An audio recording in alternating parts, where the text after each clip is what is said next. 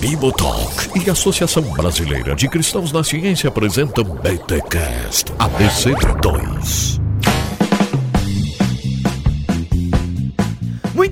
Muito bem, muito bem. Começa mais um BTcast ABC2. Eu sou o Rodrigo Bibo e seres humanos também são editáveis. Perigoso isso, muito perigoso. E aí, pessoal? Eu sou o Léo Iwai, pesquisador do Instituto Butantan. Somos editáveis, mas, bom, não sei, eu já me acho muito bem. Não sei se eu posso, preciso melhorar mais do que isso. Já tem uma boa genética, né, Léo? Ótima. Olá pessoal, aqui é o Fernando Pasquini, sou professor de engenharia biomédica em Uberlândia e hoje eu comi uma broa de fubá com milho geneticamente modificado. Eita, vai virar X-Men. Olá pessoal, eu sou Rubens Castanheira e estamos caminhando para a eugenia? Eita, perigoso isso aí. Gente, olha só o time que a BC2 reuniu para falarmos um pouco sobre mudanças genéticas e a ética, como os avanços da genética dialogam com a ética, quais são os perigos, para onde estamos caminhando. Vamos discutir muitas coisas interessantes neste BTcast ABC2. Clones, mudança de sexo, mudanças genéticas por capricho e muitas outras questões serão levantadas aqui neste BTcast ABC2. Mas antes, os recados laboratoriais.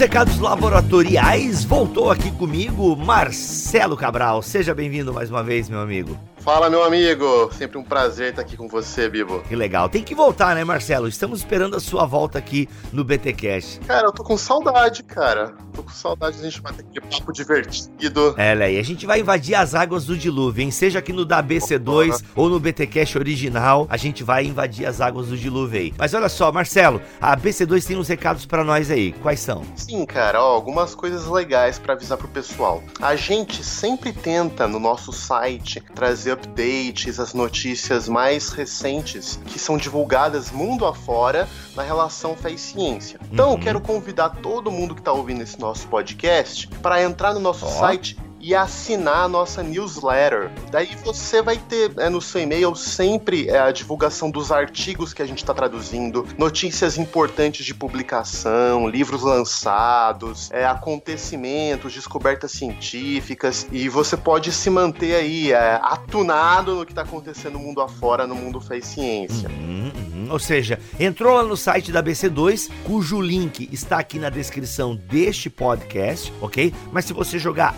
ABC2 no Google, você vai entrar no site lá do Cristãos na Ciência. Lá já vai ter, em algum canto, assinar a newsletter, né? Receba aqui informações, já vai estar visível pro internauta, como diz o outro. Isso mesmo, cara. E assim, o nosso site é, tem muita informação, tem muita coisa rica, mas essa newsletter vai permitir você ficar aí, é, receber isso na sua caixa de e-mail. Olha aí, gente, facilidades. O que mais, Marcelo? Cara, mais dois recados legais. Primeiro, o seguinte: eu na BC2 trabalho mais especificamente como coordenador dos nossos grupos locais. Uhum. E a gente está procurando mais pessoas da região norte que estejam interessados em começar um grupo. A gente hoje tem grupo em Belém, a gente tem grupo em Manaus, mas a gente quer povoar a, a região norte com os nossos grupos locais. Então, se você nos escuta aí da região norte, gosta desse tema de fé e ciência, entre em contato com a gente. Lá no nosso site também tem e-mail para contato e a gente vai retornar, fazer esse meio de campo para fazer a coisa acontecer. Hum, legal. Se você quer entender, você chegou agora por conta desse tema e você não entende o que são os grupos de estudos da BC2, volte a alguns episódios que a gente já fez um podcast. Aliás, foi o, último, o último BTcast ABC2 foi sobre os grupos de estudo e aí você pode aprender um pouco mais sobre como funcionam os grupos e tal. Muito legal. Então atenção você aí da região norte, hein, do país. Muito bom. Pessoal, agora ouvem os tambores aí. Anúncio de duas publicações, dois livros quentinhos saindo do forno que são sensacionais. Sensacionais. Eita. Primeiro, Hum, na nossa hum. parceria com a Ultimato, na, na série que a gente fez com eles, né, Ciência e Uhum. a gente está lançando mais uma publicação que chama Capitalismo e Progresso, Eita. do professor emérito de economia da Universidade Livre de Amsterdã, Bob Hausert. Bibo, Hum. esse livro é um livro urgente, urgente para o nosso país, especialmente por toda essa turbulência política que a gente se encontra, Olha aí. briga entre os evangélicos, entre direita e esquerda. Uhum. Esse livro é um livro antigo, da década de 70, mas o, o, o ele se propõe fazer um diagnóstico da cultura ocidental. Uhum. Ele tem uma formação em economia, mas um diagnóstico profundo do espírito da nossa época, né? Ó.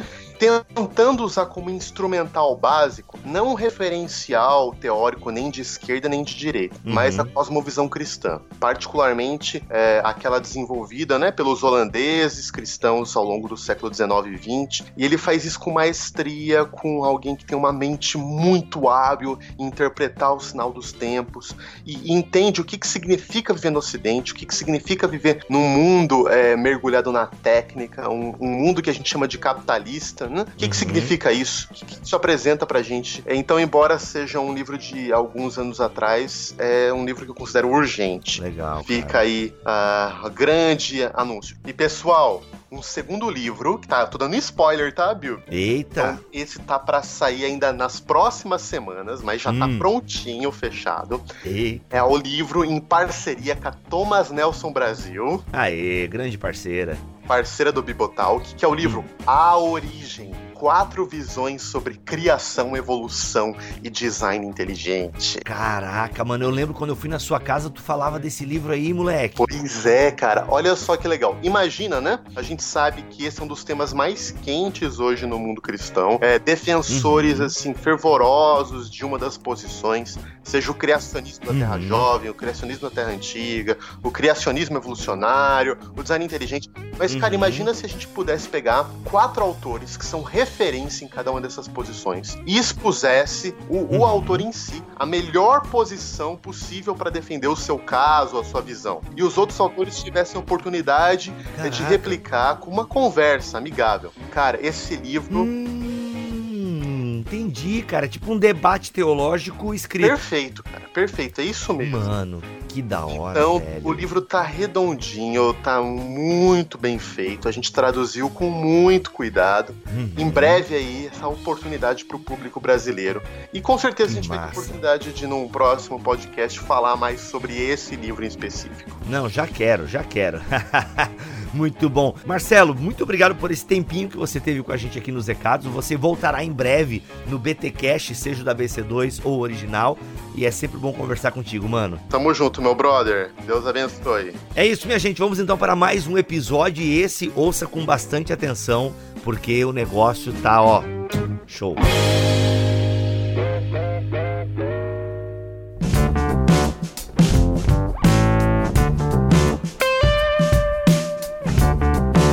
Gente, para começar esse papo, Léo, você já é da casa, né? Já apareceu aqui em outros BTcasts, BTcast ABC2, mas numa frase aí diga quem é você, só para quem não tá lembrando quem é o Léo Iwai. Ó, falei certo agora, hein? Ou não? Falou certíssimo. Pô, Poxa, valeu. que enfim, tava Finalmente. na hora. Caramba. Tava na hora.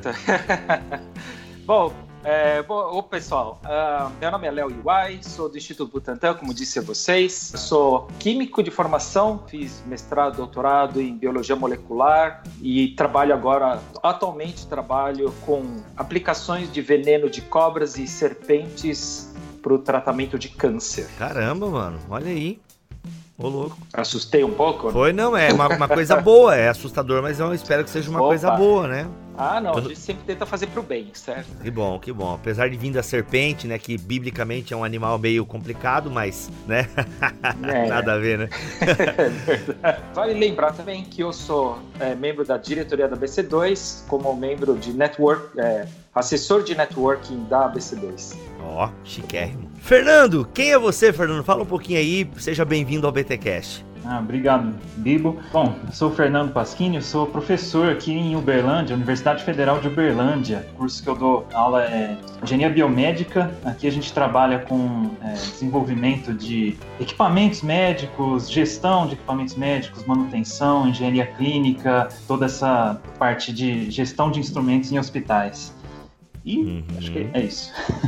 Legal. E Rubens, seja bem-vindo ao BTcast, meu amigo. Obrigado, Bill. Eu sou Rubens Castanheira, sou biólogo, né? atualmente eu exerço a profissão de professor de biologia. Também tenho pós-graduação em educação sexual. Trabalho oh. aqui na cidade de Belo Horizonte. Que legal, que legal. Léo, você é o condutor dessa pauta, né? Vamos conversar. A gente até no recado que nós gravamos no BTcast ABC2 é, no mês passado, prometemos pro pessoal e já cumprimos, hein? Olha aí, prometemos mês passado e este mês a ABC2 já traz essa discussão aqui para nós. Léo, toma, toma conta, eu vou até apertar o mute, vou lá fazer a minha, sei lá, meu café, tá? Brincadeira, brincadeira, eu tô, vou ficar por aqui. Mas, Léo, toma conta aí e nos conduz nessa conversa que, rapaz, 50 minutos não vai ser, a gente só vai arranhar a superfície. Exato. Eu acho que estamos numa época muito boa para discutir isso, nesse tema de avanços genéticos e suas implicações éticas, principalmente porque no final do ano passado, acho que as pessoas ouviram falar de um, um grupo chinês que fez um trabalho de melhoramento genético, na verdade, uma, uma edição genética em um bebê e na verdade eram gênios. Então, quer dizer, isso levantou não só a comunidade científica, mas toda a comunidade para discutir a respeito disso, se era eticamente válido ou não fazer um tipo de trabalho uhum. desse. Oh, eu vou fazer uma pergunta bem básica aqui mesmo, que eu acho que tem ouvintes que talvez não saibam direito isso como eu não sei.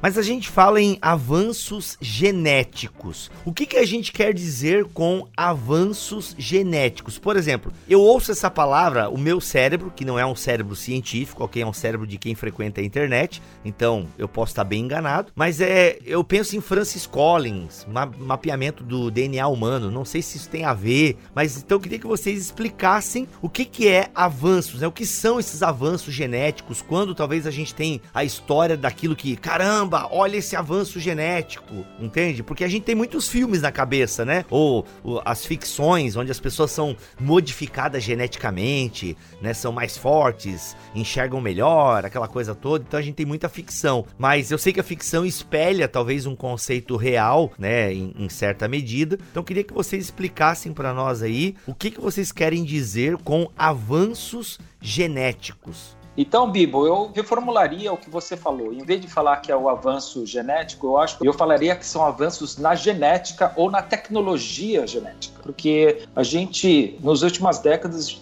novas tecnologias estão permitindo fazermos edições dos genes, não só de qualquer outros animais, dos humanos também. Uau. A questão da, da, da, do melhoramento genético, ele começou uh, antes com o cruzamento entre animais nas fazendas, né, onde você escolhe, por exemplo, o melhor touro com a melhor vaca. Hum e os descendentes tendem a ser melhores. Né? Então, assim, você não vai cruzar uma vaca que produz pouco leite, uhum. você vai cruzar a vaca que produz muito leite e o melhor touro. Isso já é um melhoramento genético, né? Mas nós estamos falando agora também de uma manipulação, né? uma alteração no DNA. Você tinha comentado aí a questão do projeto de genoma humano, quando uhum. nós conseguimos né, descrever toda a estrutura do DNA. O que falta agora é saber os genes, né, o significado de cada pedaço do DNA, qual a função dele. É como se a gente descrevesse todo um livro de receitas e as letras desse livro de receita, e agora a gente tem que descobrir quais são as receitas. E hoje nós já estamos conseguindo manipular essas receitas, modificar essas receitas. Né? Quando a gente fala, por exemplo, num alimento transgênico, a gente está falando de você pega um, um gene de uma planta, por exemplo,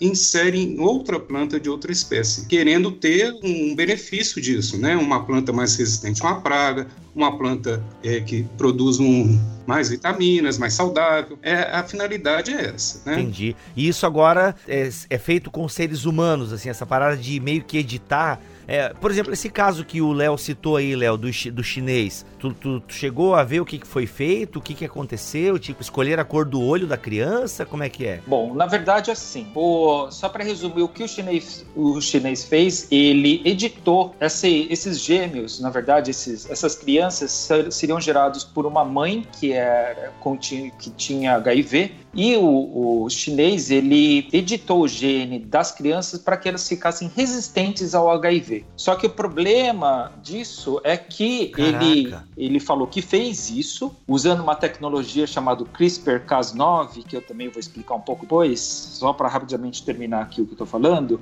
mas ele fez tudo isso aí e não publicou esses dados. Então as pessoas não sabem como que ele fez, que controle que ele usou, que como ele editou, em que etapa do embrião ele usou. Então tem nenhum dado a respeito disso aí, né? Então ele foi feito, foi feito isso na China, ele anunciou logo depois num congresso em Hong Kong de genética e agora o que acontece é que ele desapareceu. Então existem rumores de que ele está preso, sei lá, a polícia chinesa fez alguma coisa com ele, enfim. Caramba! Uh, essa é a ideia. E na verdade o avanço que aconteceu, digamos assim, desde uh, a partir de 2012, essa tecnologia chamada CRISPR-Cas9, Cas9, né, é, em português, na, o CRISPR, na verdade, ele é a, a, abreviação dele significa Cluster Regular Interspaced Short Palindromic Repeat, traduzindo, Nossa. conjunto de repetições palindrômicas curtas regularmente espaçadas. Eu sei que você não entendeu nada, mas na verdade é um sistema que na, a bactéria usar era um sistema de defesa defesa de uma bactéria. Uhum.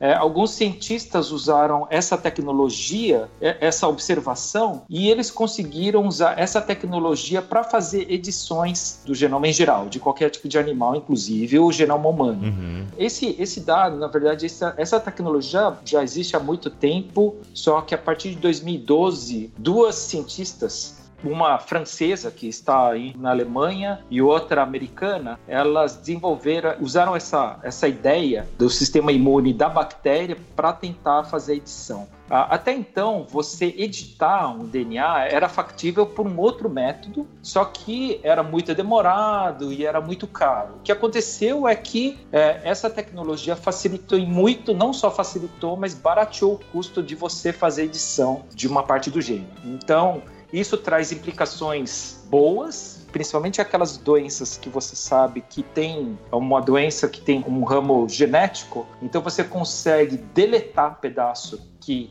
é mal, ou você pode inserir um pedaço que estaria faltando para alguma doença em específico. Né? Então. Uhum. Tipo quando a aranha pica o Peter Parker, né? o, o, DNA da aranha se junta ao DNA do Peter Parker, dando para ele todos os poderes lá. É, mas... quase, quase isso aí mesmo. É, quase, quase. Esse é Não tem nada a ver, mas eu vou dizer que é quase para tu não se sentir humilhado. Obrigado, Léo. mas essa tecnologia aí, com certeza vai gerar um prêmio Nobel logo. Uh, que existe um na comunidade científica ainda o pessoal ainda não sabe para quem deve ir os créditos se deve ir para essas cientistas ou se vai para um chinês que está nos Estados Unidos, no, no, Instituto de Tecnologia Massachusetts, né, no MIT, ele publicou o dado fazendo esse tipo de uh, trabalho, uh, editando mesmo, usando essa tecnologia para editar. Então, quer dizer, é, tem muita coisa pela frente e, e, a comunidade científica, na verdade, levantou a bandeira e falou: oh, pessoal, a gente precisa discutir mesmo isso aí, não é um negócio. É, inclusive, eu penso que dentro das igrejas, pessoas devem achar que os cientistas vão estar brincando de deuses, porque você vai poder fazer, que nem você falou, a gente pode fazer um melhoramento. Tá, mas é, desculpa, desculpa, interromper de novo aí, galera. Eu sei que eu ia falar pouco, mas eu tô falando pra caramba, porque eu realmente não entendo nada do assunto. Mas, Léo, tu tá falando aí, ah, de editar, e a francesa que mora nos Estados Unidos editou. Tá, eles estão mexendo em quê? Eles mexem somente em embriões e descartam os embriões? Ou não? Essas pessoas vão nascer, já nasceram, é, esses, esses gêmeos aí? Então, os gêmeos já nasceram. Eles já nasceram, né? Uh, e não estão com AIDS? Não estão com AIDS. Na verdade, é, existe um gene chamado CCR5, que é um receptor para que de uma célula para que o HIV use ela para infectar uma célula. Então, você deletando isso, você uhum. conseguiria evitar que a célula se infectasse com o HIV. Na verdade, existem outras tecnologias. Na verdade, uh, tem uh, existem ensaios clínicos no momento usando anticorpos, né? Ou seja, uma substância que você consegue ligar esse CSR5 bloqueando ela, uh, mas isso está em ensaio clínico. Na verdade, esse chinês, esse pesquisador chinês, ele já passou uhum. por cima de todo mundo e eu falei assim, editei esse negócio, tirei e agora a criança está livre desse uh, dessa possibilidade. Ah, mas a, a indústria não vai querer. Isso, a- a- as doenças geram milhões, bilhões. Às vezes eu me pergunto se o pessoal tem interesse mesmo na cura dessas paradas. Acho que é por isso que o cara sumiu. Enfim, teoria da conspiração agora por minha conta aqui.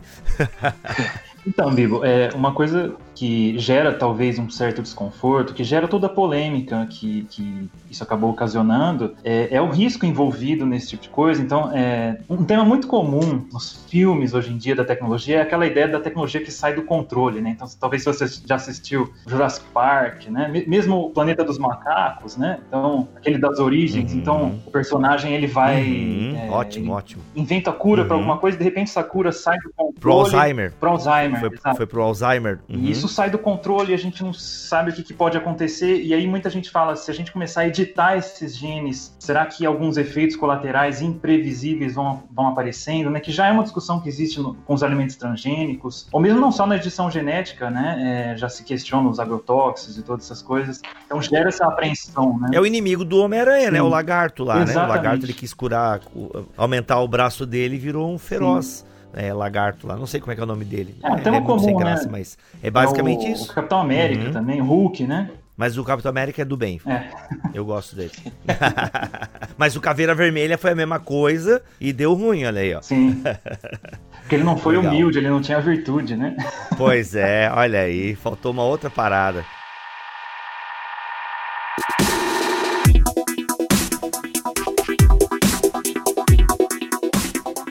Então, o, o que tá bem, o estado da arte na genética e o que o pessoal tem falado muito é a respeito desse CRISPR aí. Eu acho que as pessoas vão, vão escutar muito disso. Eu falei sobre essas pesquisadoras, né? O, o nome delas é Emmanuelle Charpentier, que é uma francesa que está no Instituto Max Planck, e a Jennifer Douda, que é uma americana que ela está na Universidade de Berkeley, na Califórnia, e mais recentemente, aquele pesquisador que eu falei, o chinês, é um pesquisador chamado Feng Zhang. E esse Feng Zhang, ele é um rapaz novo, ainda não tem nem 30 anos, e já tem revolucionado dessa área genética. Então, eu tenho certeza que as pessoas vão ouvir muito falar a respeito desse CRISPR, ah, dessa tecnologia, porque é uma tecnologia relativamente fácil, inclusive, eh, enquanto eu estava preparando aqui ah, o- esse nosso papo, né, eu me deparei agora, tem, eu já tinha ouvido falar, na verdade, né, que tinha uma empresa querendo vender um kit para você fazer edição genética em casa. Caraca. É, uma empresa chamada Deodin, O-D-I-N, se as pessoas fizerem um. Quer dizer, eu- nossa, tô fazendo propaganda da empresa do cara, né? As pessoas vão começar a comprar esse kit. Nossa, mano. Né, um kit custa por cento e, na verdade, 160 dólares, mas você consegue é, comprar um kit desses para você já brincar em fazer edição genética.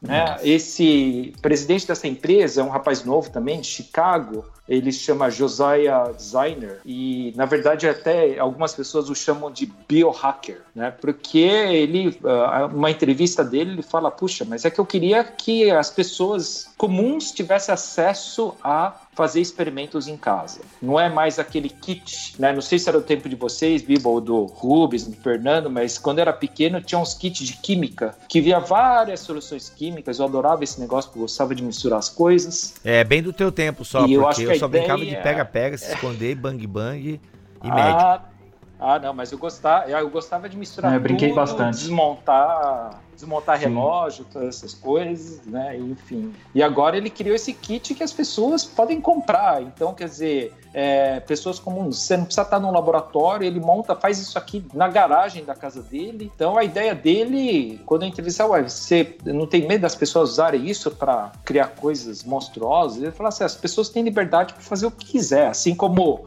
a pessoa. Aí, ó. The Walking É, Dead começou assim, ele irmão. fala assim, Aí, ah, mas se a pessoa tem, se ela quer colocar uma tatuagem, por que, que a pessoa não pode ter um rabo, uma asa, por exemplo? Lógico, ele deu uma viajada forte, sim. Não dá para você chegar nesse nível ainda, Nossa. né? Mas é, quando ele fala isso é meio Uhum. assustador, na verdade, né? Porque para ele ele acha que você fazer esse tipo de experimento, ah, você liberando isso para o público em geral é como se você, ele comparou ao desenvolvimento dos computadores, por exemplo, né? Que o, sistema Linux no computador foi desenvolvido na garagem. Né? As pessoas lá se viravam tal. Então, por que, que ele acha que qualquer melhoramento uh, genético não pode ser feito numa garagem também? Então ele fala: ah, eu tô, eu gosto de cerveja, então de repente a pessoa pode editar lá o, o fungo para fermentação e fazer uma cerveja muito boa. Ou sei lá, você pode fazer uma cerveja que brilhe no escuro, sei lá, essas coisas. Né? Então, parece esse kit pelo menos só dá para fazer em bactérias e fungos. Mais recentemente eu vi que tinha até coisa que você poderia fazer com sapo. Então o negócio está ficando cada vez mais mais complexo, digamos assim. Ô, Léo, eu, eu, estou lembrando aqui de um uhum. filme, não sei se vocês já assistiram, chamado Gataca Experiência Genética. Ele conta Muito isso, bom. é um, filme futurista, muito né, bom, onde as pessoas são selecionadas pelo seu DNA. Ele é muito interessante, uhum. né, que aquelas pessoas que são frutos de uma reprodução natural, elas que vêm com doenças, tudo, essas pessoas são excluídas da sociedade, né? Então, quando eu comecei falando que estamos caminhando para uma eugenia, é porque a gente tem que pensar nisso, né? Até que ponto essa edição genética vai levar a, a, a seleção de pessoas melhores, né? Excluindo outras, né? Isso é eugenia. Eugenia significa isso? É, seria uma seleção de pessoas, né? Por exemplo, o que uhum. Hitler fez, tentou fazer é uma eugenia, né? Criar uma raça, raça pura ariana. Uhum, uhum. Isso é platônico, não é platônico isso aí, gente? Isso não é platônico, essa parada aí de selecionar os mais fortes, cruzar uma, os sábios com os sábios e tal, essa sofocracia. Uma parada meio platônica, não é? E eu acho que não é Sei é tão lá. platônico assim, não. Porque, por é? exemplo, olha só, então eu vou deletar essa parte para não pagar de muito burro aqui no meio de vocês. Não, então eu vou vai, deletar. brincadeira, brincadeira, vou deixar. Ô, ô Biba, eu vejo uma coisa talvez até gnóstica, né? No sentido de você ver é, a condição natural como indesejável e você ter que transcender essa condição natural e, e, o corpo, por exemplo, que eu recebi e a minha genética, ela não é, é, adequada ou não é, eu não me satisfaço com ela e eu preciso de alguma forma melhorar. Uhum. Então, talvez um, um, gnosticismo. É que na verdade é o seguinte, eu falei Platão aqui, Uma mas matéria ruim, né? É, eu falei Platão, mas é fato que na história a gente tem até hoje isso. Criança nasce com defeito, ela é enterrada viva, né? Tribos indígenas fazem isso, os espartanos faziam algo, pelo menos no filme, né, 300, mostra que eles também jogavam a criança com defeito né, lá do, do, do penhasco. Ou seja, de alguma forma a gente já faz essa parada aí de só ficar com o mais forte o que serve para a sociedade, né? Só que agora a gente tá chegando num nível que a criança nem nasce, a gente já modifica ela, sei lá, no período embrionário, sei lá, parada doida isso aí, mano. E eu fico pensando que essa, a própria disponibilidade dessa tecnologia, ela já coloca uma certa corrida. Então, é, é o que o Rubens falou, né? É, você não... Você cria duas classes e quem não se utiliza dessa tecnologia acaba ficando para trás, né? E, na verdade, isso talvez não seja só na engenharia genética, eu, eu questiono, talvez até a própria... Muitas tecnologias fazem isso, por exemplo, a, a tecnologia de informação. Hoje, por que, que se fala tanto em inclusão digital, né? uhum. né? É, não que eu esteja falando que é, usar o computador seja necessariamente ruim, ruim, né? Tem usos ruins disso, mas parece que a presença do computador e de certas tecnologias, quem não, quem não tem acesso, quem não usa isso, acaba ficando relegado às margens da, da sociedade por conta disso. Então, talvez essa melhoria genética possa implicar alguma coisa nesse sentido. Mas, assim, alguns autores também falam que a gente poderia garantir um acesso universal, né? O problema é quem se recusasse a isso. Então, você já entra lá no Black Mirror, né? E quem não deseja é, entrar nessa tecnologia? Por exemplo, quem não deseja hoje fazer um Facebook, né? Já tem algumas, talvez algumas dificuldades. Quem não tem um WhatsApp hoje? Não existe, né? Segundo o nosso ex-presidente Fernando Henrique Cardoso, que não tem Facebook não existe. Sim.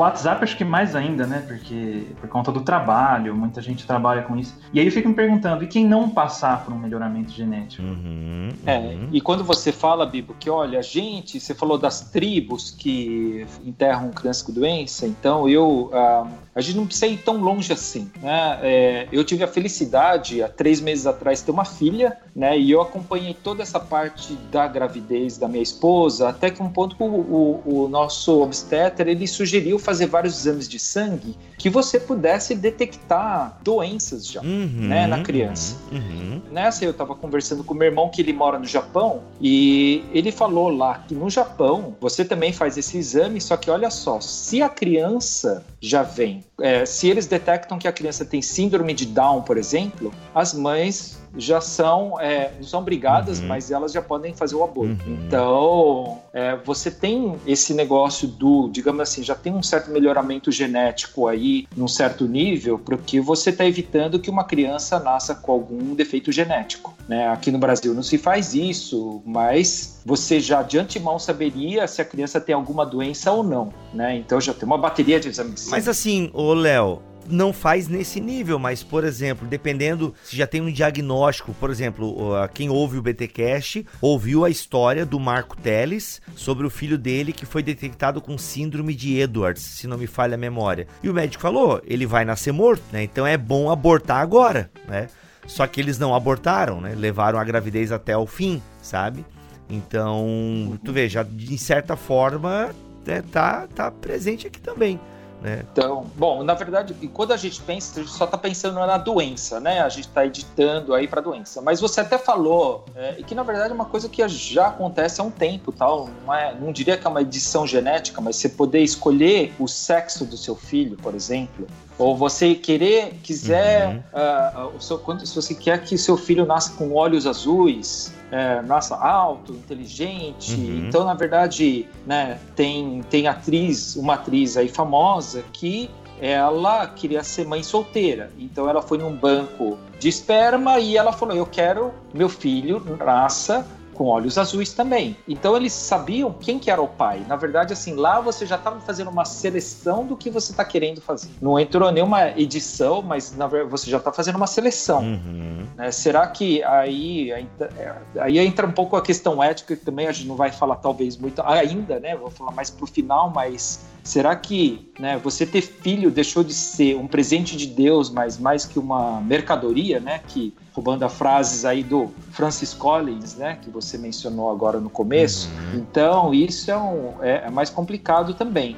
É, se você pensar, não é só em doença. Se você pensar na parte de doença, uhum. né? Que você pode não só fazer o tratamento, também fazer diagnóstico, fazer o tratamento de doenças, isso é fantástico. É, aí essa tecnologia do CRISPR, por exemplo, você empregar em adultos seria ótimo, mas agora o que acontece é que tem muita gente que está usando isso em embriões. E aí entra aquela pauta lá, ixi, mas aí você vai usar em embriões de que idade, digamos assim, né? Até 15 dias. No Japão, por exemplo, você pode fazer experimentos com embriões até 14 dias, porque eles acreditam que uh, até 14 dias não tem problema de você fazer, porque ele não vai mais para frente depois. Então, quer dizer, é, tem toda essa discussão em cima da comunidade científica de você editar o gene, né? Se você faz em embrião, pode fazer em embrião ou não. O problema de você fazer embrião, uma coisa é você fazer em adulto, que você, por exemplo, tira o sangue de uma pessoa, você modifica, uhum. é,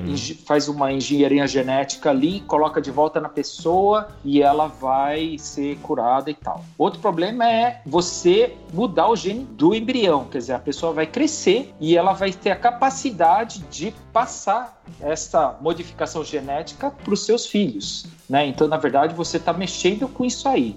Esse que é a maior preocupação. Lógico, se você pensar no lado de animais, o pessoal faz isso, por exemplo, com. Existem pesquisadores aqui no Brasil tentando fazer uma modificação genética em mosquitos, por exemplo, para que o mosquito fique é, resistente ao vírus da Zika, uhum. a dengue. Então, quer dizer, você faz uma modificação genética no mosquito, solta o mosquito na natureza, ele vai cruzar com outros mosquitos e você vai perpetuando mosquitos mais que não são infectados por, esses, por essas doenças. Então, na verdade, você cria um mosquito, vai ter mosquito, né? Que vai ser chato, esse mosquito vai estar tá zumbindo no seu ouvido, mas ela não vai ter, você não vai precisar uhum. mais ter medo de ser, será que uhum. né, ela vai transmitir uma doença ou não, né? Então, é, existem esse lado uhum. aí, né? Então, esse é o problema de você fazer, tem que pensar, se você está usando esse, essa tecnologia para embriões ou indivíduos, indivíduos adultos? Que no, no, nos Estados Unidos, hoje, eles já estão fazendo o exame de DNA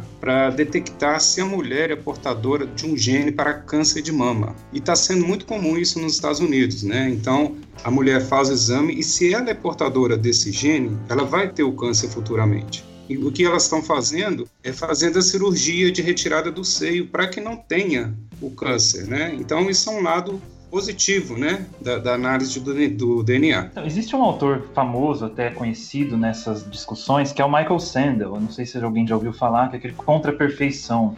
E é bem interessante que ele, ele baseia o argumento dele nessa distinção entre melhoramento e saúde que é uma distinção que é, uhum. é um pouco uhum. complicada também em alguns casos, né? O que, que é um melhoramento e o que, que é, é eu resolver algum problema, alguma saúde, né? Porque se a gente encontrar muitos problemas hoje que algumas pessoas podem enxergar como melhoramento, outros estão falando que são questões de saúde, né? Principalmente quando envolve é, aspectos psicológicos e tudo mais. Mas o Sandel é muito bom como ele argumenta contra essa, essa ideia de melhoramento. Então ele fala até dessa geração de hiperpais, cita alguns trabalhos nesse sentido, que é aquele pai que quer o melhor do filho, que quer que o filho seja bem sucedido em tudo, e que talvez esse seja um conjunto de pessoas muito vulnerável a esse tipo de edição genética, né? Então eu quero que meu filho seja alto, seja atlético e seja dessa outra forma, mas eu fico pensando se isso até não gera uma certa uniformização, né? Eu não sei se você jogou algum jogo igual The Sims, né? Uhum. É, eu fico imaginando essa edição genética você abrir assim, uma interface parecida com criar um personagem do The Sims, né? Uhum, Ou, sei lá, outro jogo aí, Elder Scrolls, né? Algum, alguma coisa. Você cria, assim, todas as características físicas. E, e, quando você vê esses jogos, você encontra alguns estudos até sociológicos, né? Algumas pessoas até reclamando que existem algumas características que as pessoas preferem mais. E os personagens acabam sendo até quase que todos parecidos, né? Até alguns pressupostos racistas que vão entrando, em como as pessoas criam os seus personagens. Então, assim, é, eu fico pensando que tipo de sociedade esse tipo,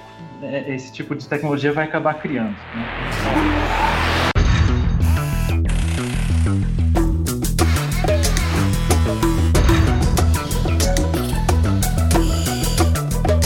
Léo falou ali anteriormente sobre brincar de ser Deus, né? É bem comum quando a gente fala dos avanços científicos, né, da genética, essa questão de você mudar, né, poder mudar o ser humano, melhorar o ser humano, potencializar o ser humano, enfim. É uma discussão até que eu, eu, eu sei que ah, na década de 80 já se falava muito sobre isso, assim, eu acho que eu, uma vez eu até li um livro de bioética antigo e ele já mencionava essas questões, assim, de mudanças genéticas e tal, essa coisa toda. É, eu vejo todo o, o debate de, em tecnologia, ele gira em torno disso, né? É, uhum. Quando eu vou aceitar as coisas, as situações e a natureza e e as circunstâncias que me são colocadas e quando eu vou usar a minha responsabilidade humana, né? É uma questão de soberania de Deus e responsabilidade humana. É, então. Quando eu vou aceitar a minha finitude humana ou quando eu vou me esforçar para fazer alguma coisa, uma graça versus obras, uhum. né? Para jogar de vez aí o termo teológico. É, mas o ponto é justamente esse, porque qual vai ser o critério que nós, como sociedade, vamos usar para dizer isso é melhoramento e isso é vaidade, sabe? Porque tudo bem, quando a gente fala de doença é uma coisa interessante, mas o ser humano, a gente sabe, né, como já entramos um pouco aqui no campo teológico, acreditamos na queda do ser humano, ou seja, o ser humano ele tem um, um potencial muito bom e muito grande para as coisas boas, né? Tá aí a ciência para nos mostrar, né? O avanço é, da ciência, da farmácia e a gente não morre hoje com qualquer doença porque já inventamos a, a cura ao longo da história. Só que contrapartida, nós temos também um grande potencial para danificar todas essas coisas boas que a gente acredita e, e usarmos esse mesmo potencial para as nossas vaidades. É, então, assim, é, eu penso que isso é, muito, é um, um assunto que entra no campo ético de maneira muito forte, né? Porque, beleza, tem esse, como é que é? Creep? Não, eu tô com a palavra creep na cabeça porque... CRISPR. CRISPR, CRISPR porque isso é esquisito mesmo, né? Mas é, é, é, tipo assim, pô, isso aí até que foi uma coisa boa se o cara, né, conseguiu e, e privou essas duas, né, crianças, né, do HIV e tal, de contrair o HIV, essa coisa toda. Mas, cara, como é que a gente vai botar o limite nisso daí, sabe? Então, eu acho um assunto bem delicado. E às vezes eu me pergunto assim, por exemplo, digamos que o meu filho né, tenha é descoberto alguma doença nele e a gente pode modificá-lo geneticamente né, e ele ser curado dessa doença. Mas existem riscos, entendeu? Pode piorar e tal, sabe? Poxa, eu fico pensando no dilema do pai, eu como pai, caramba, ó, se tu não fizer nada, teu filho vai nascer com a síndrome tal. Mas existe um tratamento, uma modificação genética que pode teu filho nascer 100%, mas tem lá é, 0,30% de chance de dar errado e o teu filho nascer completamente cego, sei lá, sabe? Então, mano, a gente entra numa. por isso que eu acho que a gente tá brincando mesmo. Eu concordo com quem diz que no fundo a gente está brincando de ser Deus, porque a gente tá interferindo, sei lá, num- numa questão natural das coisas. Não sei. É, essa tecnologia do CRISPR, na verdade, o grande problema é que é uma tecnologia muito nova ainda. Então, o CRISPR, na verdade, o que, que ele é? É uma proteína, uma enzima, na verdade, assim, digamos assim, é um, um- é um torpedo teleguiado, né? Ela contém uma informação genética ali que ela vai se grudar. É um Pac-Man com, com teleguiado a uma certa sequência de DNA. Então, ela vai saber exatamente onde liga. Só que o que o pessoal não sabe é que o, e o que o pessoal tem visto agora é que o, esse misto teleguiado não é 100% no alvo que a gente deseja que ele vá. Então, que a gente chama dos efeitos off-target, né? Que ele vai fora do alvo. Uhum. Então, esse que é o problema do que o pessoal tem visto e é uma coisa que o pessoal tem medo de que aconteça. Então, o pessoal não sabe quais são os efeitos colaterais. Você falou é verdade. Tipo, ó, você pode ser curado, mas vai ter, sei lá, vai ficar cego, ou sei lá. Então, é, Ou mesmo por exemplo. né? Então, por exemplo, essa, esse gene, por exemplo, do CCR5, o pessoal já fez umas. é, como eles descobriram isso, né? É que os, indivíduos, os indivíduos, já existem esses indivíduos que eles já são mutados desse gene CCR5 e eles viram que esse. Quer dizer, eram pessoas que eram resistentes ao, ao vírus do HIV. E quando eles analisaram eles, viram que esses indivíduos continham uma mutação aí nesse, é, é, nessa, nesse receptor chamado CCR5. Então, pessoal, olha, isso é um bom caminho para a gente tentar bloquear a entrada do vírus na célula. Só que esses indivíduos, por exemplo, são muito suscetíveis à infecção no cérebro, por exemplo, né? Então, elas podem pegar, tipo, é, tem uma doença lá, uma febre do Nilo, por exemplo, que a pessoa pode ficar com encefalite. Então, elas são suscetíveis a ter esse problema. Mas não vai ter HIV. Então é aquele negócio. Então, que nem você falou, é, é, você pode não ser infectado, mas pode, ou você não vai ter essa doença, mas pode ter uma outra coisa. Então, o que, que você prefere? Outra coisa que eu acho que o Rubens falou sobre a Angelina Jolie, ah, que existem realmente é, os kits lá nos Estados Unidos, inclusive você compra no supermercado esses kits, né? Eu tive a oportunidade de participar de um congresso lá e eu, eu fui em Orlando, eu estava passeando no supermercado e eu vi esse kit à venda e eu encontrei com uma brasileira, colega minha, cientista também, que ela fez o teste também, porque a mãe dela foi diagnosticada com câncer, então ela também queria saber se ela também, como filha de uma mãe que teve, doen é, teve um câncer de mama, ela poderia estar desenvolvendo a mesma doença. Só que assim, a decisão da Angelina Jolie foi muito. ah, eu não diria, é, foi extremo, porque na verdade o fato dela ter o, o- a mutação que ela tinha, né, na verdade era de um gene chamado é, BRCA1, né, tem dois genes chamados BRCA1 e BRCA2, e o pessoal vê a associação de mutação nesse gene com o câncer de mama, só que não são 100% das pessoas que têm essa mutação que desenvolvem câncer de mama. A porcentagem gira em torno de 55 a 65% só dos, das pessoas que desenvolvem o câncer. É alto, mas não é 100%. Então ela poderia envelhecer sem ter câncer de mama? Poderia, mas ela simplesmente decidiu, falou, bom, aí eu já tenho um histórico familiar, é, minha mãe teve câncer de mama, né? então eu falei assim, então se é isso, eu vou tirar. E isso foi um grande problemão, porque na verdade é, muita gente começou a ir atrás desses kits e você consegue comprar por 100 dólares. Você só tira uma amostra da sua saliva e Uhum. manda para um laboratório e eles fazem um mapeamento não só de doença, mas eles fazem até mapeamento da sua origem, na verdade. Minha colega mostrou o resultado do, do, Uhum. da amostra de saliva dela, ela mostrou no celular dela, falou, olha aqui, então você conseguia ver que ela era 20% francesa, 30% alemã, Caramba. sabe? Então era interessante essas coisas, né? Ah, para ver sua origem. Mas também tinha toda a coisa com ah, todas as informações com doença. Olha, você tem alto risco de você ter essa doença, você tem mutação nisso aqui, você tem mutação naquilo lá. E isso pode ser alarmante para algumas pessoas, porque você fala assim, ó, tem risco. Então a pessoa vai falar assim, então tá na hora de, sabe, sei lá, eu vou ter câncer de próstata, então eu vou fazer o quê? Então, sei lá. Ô, Léo, Hum? uma coisa interessante sobre isso também é que um lado negativo desse diagnóstico uhum. é que uhum. algumas empresas de seguradora estão analisando o DNA da pessoa e estão aumentando o preço da, do, do seguro de vida ou é, mesmo recusando, né? Recusando, tem é, também é casos de empresas que não estão contratando funcionários porque eles têm um, um gene com alguma doença. Por exemplo, anemia falciforme. Né? Basta um exame de sangue para detectar e essas pessoas estão sendo excluídas né? de, de arrumar um emprego.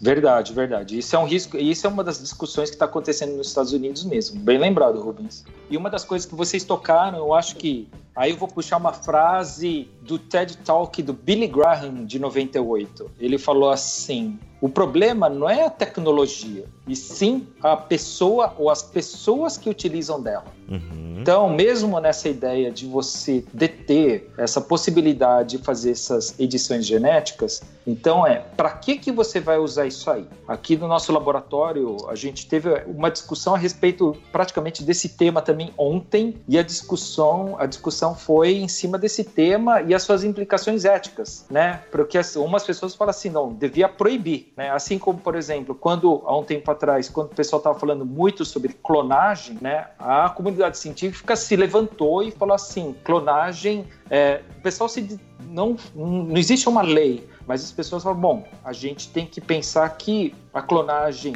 de embrião humano deve ser proibido. Ninguém deve fazer isso. Mas a gente sabe que em alguns laboratórios escusos, com certeza o pessoal já estava fazendo isso. Né? E quando você pensa uhum.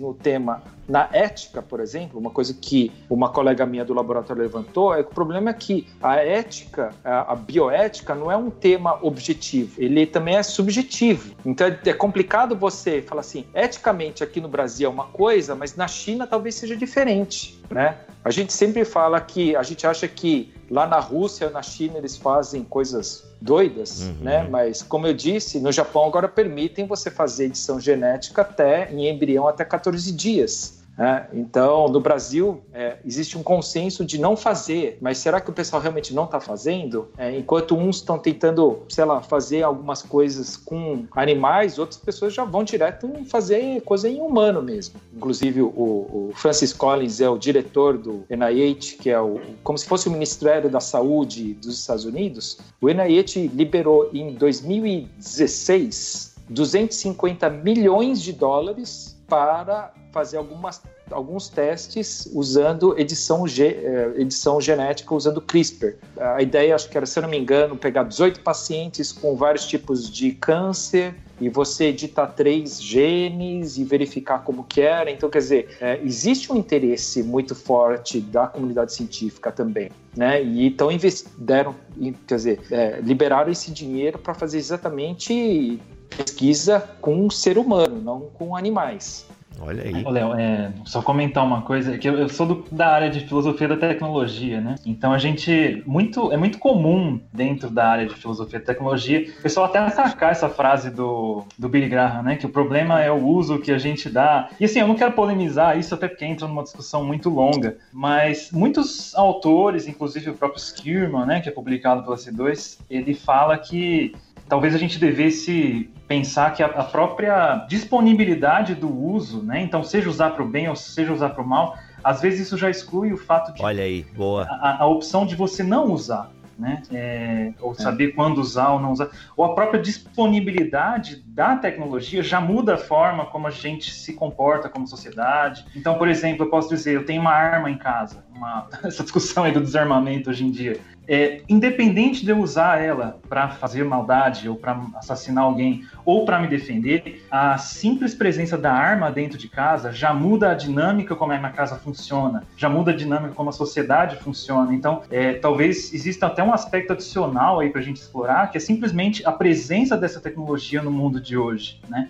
O que, que ela altera? E aí entra que, talvez o que o Rubens comentou, né, sobre é, empresas de seguro analisando perfil genético ou pessoas até modificando por conta disso. Então, gera essas discussões também. Caramba. É, é, é, essa tecnologia do CRISPR, ele é uma tecnologia recente, mas já a maioria dos laboratórios já emprega essa tecnologia, né? Então, que você falou sim, ou você usa ou não usa, né? Na verdade, aqui já está usando. E, na verdade, sim. se você pensar que se você parece que assim, agora se você não usa, então parece que você ficou tá indo ficando para trás, né? Porque sim. uma das coisas que em pesquisa o que a gente faz é como a gente não sabe, né? Acho que foi o, acho que foi o Rubens que comentou que depois dessa uh, do mapeamento genético humano, a gente não sabe quais para que servem todos esses genes aí? Tem genes que a gente não sabe para que servem e, o, e é justamente isso que essa tecnologia permite você fazer. O, o que a gente geralmente faz é você deleta aquele gene e vê o que acontece com o animal, o modelo, né? Pode ser desde uma mosca até um camundongo, por exemplo. É, essa tecnologia, antigamente era muito difícil você fazer esse tipo de edição, né? Demorava muito, mas agora essa facilidade ela permite é, a gente fazer de maneira rápida e relativamente barata. Eu digo assim, não é rápido, não diria assim, né, demora alguns dias, não é mais em meses, que a gente está falando mais em meses, está falando mais em dias agora, não está falando mais em milhares de dólares, agora você está falando em centenas de dólares, da gente poder fazer esse tipo de edição. Né? Então a gente aqui no laboratório usa essa tecnologia para testar com célula cancerosa, por exemplo. Então a gente sabe que uma célula é cancerosa e a gente começa a editar ela para ver se ela fica mais ou ficaria menos resistente a alguns medicamentos. Então, isso é uma das ideias que a gente tem aqui. Um colega meu, uh, ele já fez isso, editou uma molécula e está testando isso aí, injetou essa célula no camundongo, então a gente consegue testar, dar esse medicamento camundongo, ele camundongo fica curado. Então, você vê é, é, a possibilidade do uso né, é, é fantástico. Mas, como você disse, a gente está aqui naquela, naquele limite de saber. E aí, né? Uh, acho que está mais do se, não em vez de se usa ou não, mas é mais não é. Para que que você está usando, né? E a gente também pensar, houve, a gente até fez uma pré-discussão a respeito, né? O que acontece, por exemplo, esse chinês aí que fez essa edição do é, genética e implantou o embrião e tal e a criança cresceu, né? Esse médico não fez esse trabalho sozinho, envolveu toda uma equipe ali, certo? É, pelo fato disso ter causado um baita away aí na comunidade científica, e no mundo, inclusive o Papa se manifestando e tal, o governo chinês teve que intervir, mas com certeza até aquele momento, eu não sei se tinha um, lá um comitê de ética do hospital, eu tenho certeza que as pessoas sabiam que ele estava fazendo aquilo. Eu acho que ele não fez aquilo na surdina, eu acho que tinha uma equipe, então quer dizer, por que, que a equipe também não fez nada? Ou seja, se você tiver nessa equipe, você falaria, você sairia, né? Então, essa é uma outra discussão que a gente tem que pensar. Sim, é uma coisa que eu falo muito para meus alunos alunos, né? Se discutiu muito é, o, o, o, acidente lá de Brumadinho, e eu falo, né? E se você fosse daquela empresa, e se você conhecesse algo, a gente trabalha com engenheiros aqui, e até como cristãos, né? É, essa é uma questão difícil para a gente pensar também, envolvidos num, num, ambiente científico, como que se dá essa, essa cooperação, ou talvez, talvez até cumplicidade em relação a assuntos eticamente questionáveis. Né? Olha aí, você que trabalha na Coca, você consegue dormir à noite?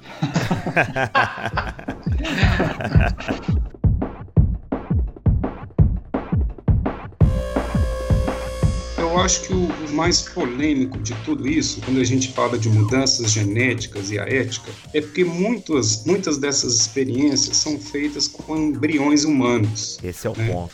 Então, assim, quando eu falo em células-tronco, né, eu tô, eu tô trabalhando com embriões. E, e, a questão é a seguinte: quando começa a vida? Né? Então, eu entendo que para os uhum. cristãos a vida começa no momento da fecundação. Mas para justificar esse, esses experimentos com embriões, né, é, é, é, é, colocado na mídia que a vida começa só quando tem um coração batendo, quando ocorre a nidação, que é a fixação desse embrião no útero. É, isso justifica até a pílula do dia seguinte, né? Eles falam que não tem vida ainda, então não tem problema usar a pílula do dia seguinte. Então eu acho assim, como, a gente como cristão, a gente tem que pensar nisso. A vida realmente começa é, é no momento da fecundação, e se a gente está destruindo, matando esses embriões para fazer experimentos genéticos, né? Qual a nossa posição em relação a isso? Então, acho que a polêmica maior é trabalhar em cima de embriões humanos. Nesse sentido, até é, é interessante ver o exemplo do Sandel, porque nesse livro bem famoso dele, Contra a Perfeição, ele se posiciona contra o melhoramento. Mas depois você tem um epílogo ali no livro em que ele se posiciona a favor da pesquisa com células-tronco. E tem toda uma argumentação, por quê? Porque está em direção à saúde. Ele fala, não, e a saúde é uma condição que a gente sempre quer e que vale o sacrifício. E ele fala, ele tenta até se desviar dessa questão do status moral de um embrião de um feto, falando, quase que argumentando numa direção ali do dilema do bonde. Então, ah, gente, tudo bem sacrificar um, um embrião, uma, pessoa, uma vida ali no início que ainda não é nada, para salvar uma vida que já existe, que, que já está aí. É, então, isso levanta questões muito sérias eticamente também. É, eu discordo do Sandel também, vou, vou na linha do Rubens também.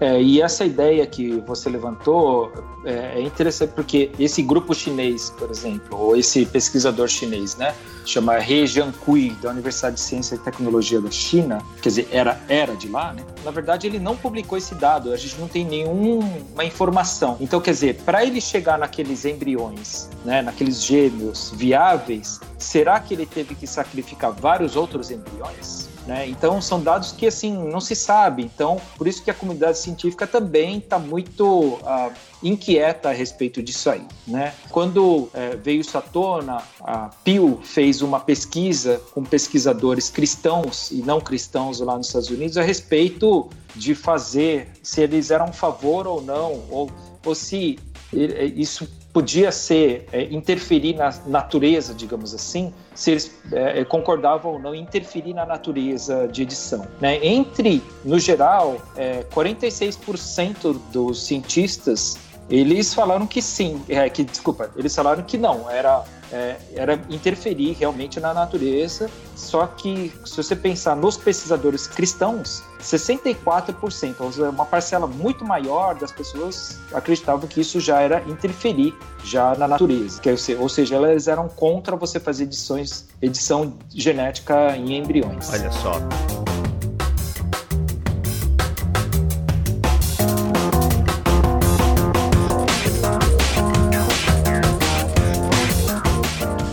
Entrar um pouco na, na área assim, da gente pensar como cristãos, uhum. as nossas motivações para isso, né? Que talvez uhum. seja uma, uhum. uma questão interessante. É, muitos autores falam, o próprio Bonhoeffer, né, é, autores aí na, na, ética cristã, se a gente tem se motivado por virtudes adequadas ao cristianismo, né, fé, esperança, amor, né, serviço, e, e não por um desejo, às vezes, de né, ser, ser autônomo, né, buscar uma, uma independência material, uma independência em relação a Deus, né? E realmente aceitar a nossa finitude humana e servir ao próximo, né? Talvez seja o ponto do desenvolvimento tecnológico esse, a gente poder ajudar as pessoas. Eu fico um pouco, não muito confortável com aquela ideia de você reverter efeitos da queda que surgiu ali com Francis Bacon, né? Da, da, da ciência e tecnologia visando você anular alguns efeitos da queda, porque eu acho esquisito você anular uma coisa que uhum. Deus mesmo colocou. Mas assim, de fato, existe algo que a gente pode fazer. Já reverteu, né? Digamos assim, né? O principal Sim, efeito da queda exatamente. já foi revertido. Já e há a promessa também de que a gente vai, vai ter um novo corpo, né? Novos céus e nova terra. Né? Exatamente. Né? É que no fundo a gente. Eu costumo brincar aqui, Fernando, que a gente quer voltar pro jardim, né? A ciência. É, eu posso estar falando uma grande besteira aqui, mas eu entendo dessa maneira, que a ciência é uma tentativa de voltar pro jardim. Então, ou seja, é, a gente aumentar a nossa longevidade, ter a vida eterna, uhum. ter um lugar. Ou pra cidade, né? Porque é. o começa com o jardim termina com a cidade. Isso, a gente, a gente quer fala, né? transformar né? isso, ter o espírito do jardim na cidade. Exatamente. Né? Mas é, é, é essa coisa assim de porque eu penso assim, a gente entrando até nessa questão ética, filosófica e, e, teológica, e a gente nem vai ter tempo de desenvolver isso aqui também, e nem é a proposta trazer uma. uma talvez, quem sabe, fica a dica aí para a BC2, para a gente fazer um outro programa só para as questões éticas, né? Entrar bem numa bioética mesmo, é, que daria para a gente discutir mais essas questões e trazer especialistas na área e tudo mais. Mas, grosso modo, eu penso o seguinte: eu sou contra qualquer coisa que com embriões, né? Experiências em embriões, células troncos, essa coisa toda. Só que eu confesso, eu não tive nada na minha história que dependesse disso, porque eu fico pensando se chegasse o um momento como é que eu agiria, né? Peço a Deus que nunca chegue e nunca passe por tal aprovação, mas sabe? Meus pais falam para mim, sabe, Bíblia? É, meu, meu irmão teve uma doença grave uma vez em que, né, quase próxima de uma tratamento semelhante de leucemia, chamava aplasia medular. E um dos possíveis tratamentos era esse, de você ter que gerar alguns embriões. E eles sempre falam isso para mim, né? Ainda bem que eu não tive que tomar, que, que contar com uma decisão uhum. dessa, né? Graças a Deus é, já já obteve a cura ali por outras uhum. formas, mas são são questões difíceis. Porque assim, ó, até acho que foi o Léo, né, Léo, que levantou essa questão. Beleza, um monte de seres humanos morrem, né, na guerra para levar a paz. É, com certeza nos avanços científicos é, e no tratamento de doenças, muita gente morreu porque o laboratório estava experimentando determinada droga. Bem, o paciente morreu, essa droga não resolve o problema, né? Então assim, a gente tem muitas histórias assim, é, no que diz respeito ao avanço, tanto tecnológico, na área da farmácia, uh, enfim enfim, né? Então muita gente, os cachorrinhos, né? Os cosméticos que são testados em animais. Brincadeira, gente, eu fui não, longe é, agora. Esse foi.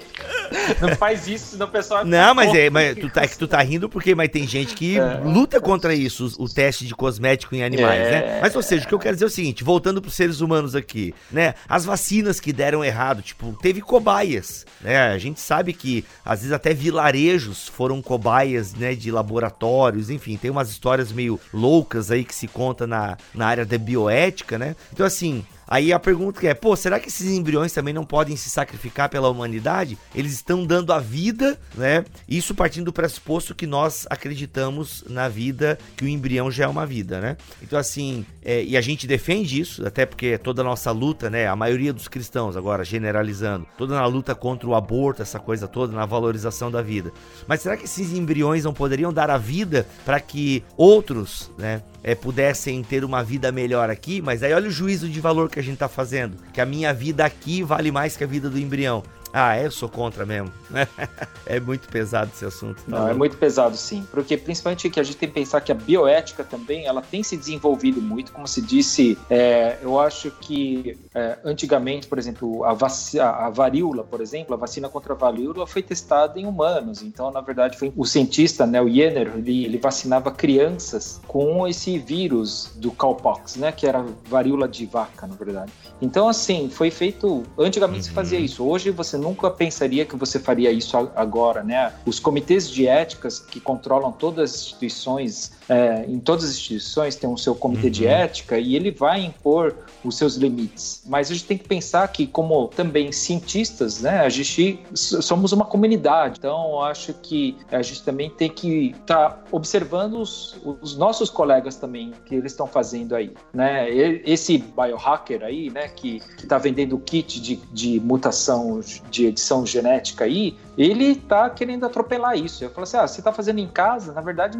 você faz qualquer coisa. Não precisa depender de ética ou uhum. do comitê de ética da universidade, da instituição que você está trabalhando. Então você pode fazer qualquer coisa. Né? Para ele, o céu é o limite. E isso que ele quer que as pessoas façam, sabe? Uh, mas isso é perigoso, porque na verdade você não sabe que, que né, se a pessoa vai estar tá fazendo com boa índole ou não. Né? Eu também sou contra fazer, eu como pesquisador, sou contra fazer uhum, é, uhum. testes com embriões. Né, desde a época que o pessoal já fazia clonagem, né, e, uhum. e foi proibido, quer dizer, a comunidade científica se levantou para falar não vamos fazer teste com embriões, sendo que alguns já estavam fazendo, né? É, embriões humanos, né? Porque na verdade o pessoal fez aí a Dolly, por exemplo, ficou muito famosa. Uhum. É, depois é, teve um grupo coreano que fez o Snoopy, né, que era um cachorro clonado, gato clonado, clonaram vários animais, né? Então, quer dizer, para você clonar um ser humano era um pulo só, né? Eu, assim, aí é a teoria da conspiração, né? Vai saber, com certeza pode, ter aí um grupo que fez um ser humano clonado aí e a criança já deve estar crescendo e as pessoas estão observando isso, estão analisando, mas né? Como que nem você falou, uh, até quando você vai fazer a clonagem, vários embriões vão sair defeituosos que o pessoal vai descartar. E aí? Será que isso é pro bem ou pro mal? Então é complicado isso. Então você tá, de... na verdade, você está decidindo quem que morre e quem que sobrevive. Pesado.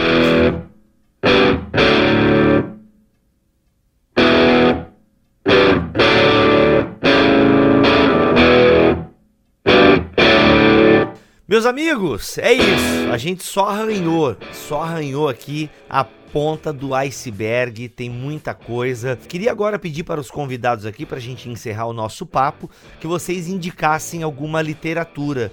Né? O Fernando já mencionou aqui, mas agora, didaticamente, que vocês recomendassem alguma coisa para as pessoas, para os nossos ouvintes estarem aí procurando aperfeiçoar e, e, aprofundar um pouco mais esse tema? Bom, eu não vou indicar um livro específico, mas eu vou indicar alguns sites que vocês podem ver mais algumas informações das pessoas que discutem isso com base cristã. No site da Biologos, vocês podem ver uh, algumas pessoas fazendo os comentários a respeito da engenharia genética, comentários do Francis Collins ou outros autores como Daryl Falk, eles fazem comentários muito bons a respeito dessa, desse tema de edição genética. Legal. Fernando, alguma coisa aí pra gente ler? Que você, você até comentou aqui, mas eu não lembro mais. Lembro que é o Sanders, mas agora. Sim, é o Ma Michael Sandel, é, uhum. Contra a Perfeição, né? Ética na, na era da engenharia genética. Olha Mas eu tô lembrando também, aí no, no, lado do, de cristãos, né? Existe um capítulo bem interessante no livro do Kevin Van Hooser, é, o livro acho que é Quadros de uma Exposição Teológica. Olha aí, Monergismo aqui na BC2. publicado uhum. pela Monergismo. Então, tem um capítulo bem interessante ali sobre melhoramento humano e ética. Ele coloca uma perspectiva teológica Caraca, sobre isso. Vale a pena aí. dar uma olhada. Muito bom, muito bom. E para o pessoal que sabe inglês, que quiser por alguma coisa, um livro inteiro sobre isso e talvez até um incentivo aí para tradutores e editoras. É um livro bastante citado, o próprio Van Hooser cita nesse capítulo. Ele chama From Human to Post-Human, uh, Christian Theology and Technology in a Postmodern World. Então é de humano a pós-humano, teologia cristã e tecnologia é, em um mundo pós, pós-moderno. Pós -moderno. é de um autor que chama Brent Waters. Uhum, muito né? bom.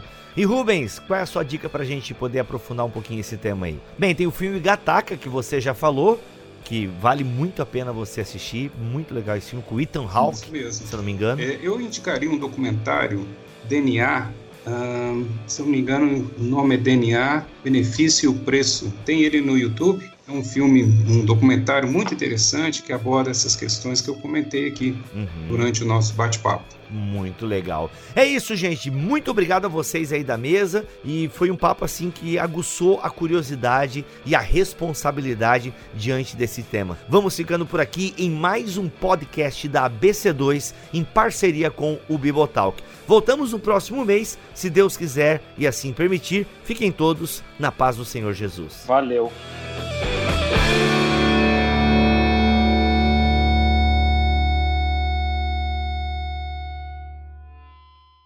Este podcast foi editado por Bibotalk Produções.